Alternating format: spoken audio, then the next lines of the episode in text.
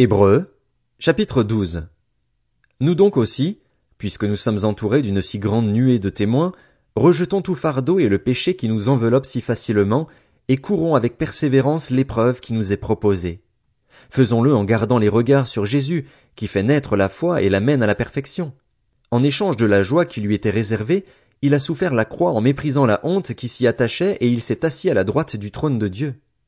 Pensez en effet à celui qui a supporté une telle opposition contre lui de la part des pécheurs, afin de ne pas vous laisser abattre par le découragement.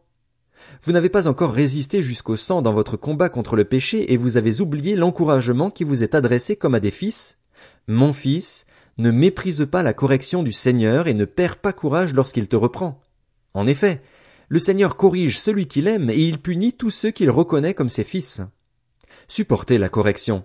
C'est comme des fils que Dieu vous traite. Quel est le fils qu'un père ne corrige pas? Mais si vous êtes dispensés de la correction à laquelle tous ont part, c'est donc que vous êtes des enfants illégitimes et non des fils. D'ailleurs, puisque nos pères terrestres nous ont corrigés et que nous les avons respectés, ne devons-nous pas d'autant plus nous soumettre à notre Père céleste pour avoir la vie? Nos pères nous corrigeaient pour un peu de temps, comme ils le trouvaient bon, tandis que Dieu le fait pour notre bien, afin que nous participions à sa sainteté. Certes, au premier abord, toute correction semble un sujet de tristesse, et non de joie, mais elle produit plus tard chez ceux qu'elle a ainsi exercé un fruit porteur de paix, la justice.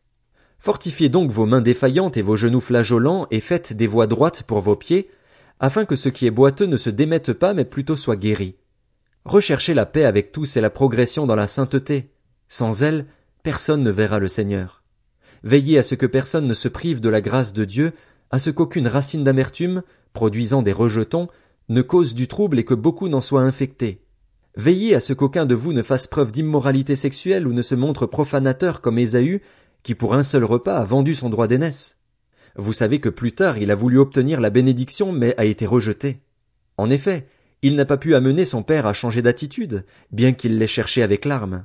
Vous ne vous êtes pas approché d'une montagne qu'on pouvait toucher et qui était embrasée par le feu, ni de l'obscurité, ni des ténèbres, ni de la tempête, ni du retentissement de la trompette, ni du bruit des paroles. Ce bruit était tel que ceux qui l'ont entendu ont refusé qu'il leur soit adressé un mot de plus. Ils ne supportaient pas, en effet, cette consigne.